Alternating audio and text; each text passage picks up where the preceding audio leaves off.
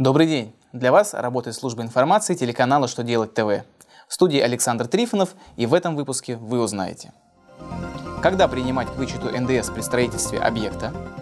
Что будет работодателю за невыполнение обязательства перед высококвалифицированными иностранными специалистами? Сколько еще лет автомобилистам, недовольными выплатами по ОСАГО, придется подавать претензию сначала в страховую, а затем в суд?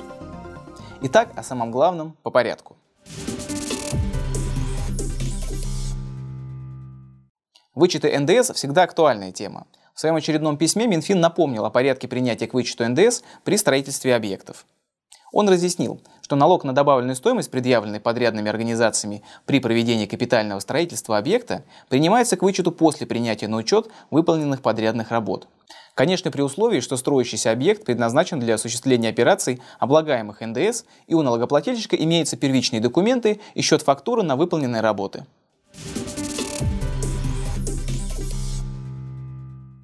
Если работодатель не выполняет свои обязательства перед высококвалифицированными иностранными специалистами, то его лишат права на привлечение их труда на два года. Такое же наказание грозит из-за предоставления Федеральной миграционной службы России недостоверных сведений или подложных документов. Приказом ФМС России вводится процедура подготовки и принятия решения о запрете. В документе говорится, что решение о наказании будет принимать руководитель ФМС России, либо его заместитель по курируемому направлению деятельности, либо начальник территориального органа ФМС России. В ближайшие два года обойти досудебный порядок выплат по ОСАГО будет невозможно. Автолюбители, не согласные с выплатами по ОСАГО, должны будут по-прежнему, прежде чем обратиться в суд, подать заявление в страховую компанию.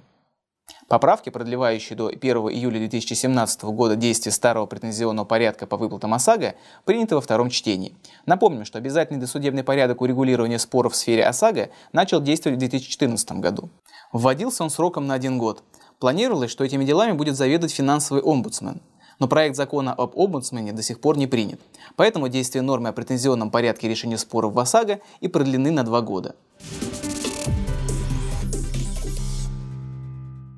На этом у меня вся информация. Благодарю вас за внимание и до новых встреч.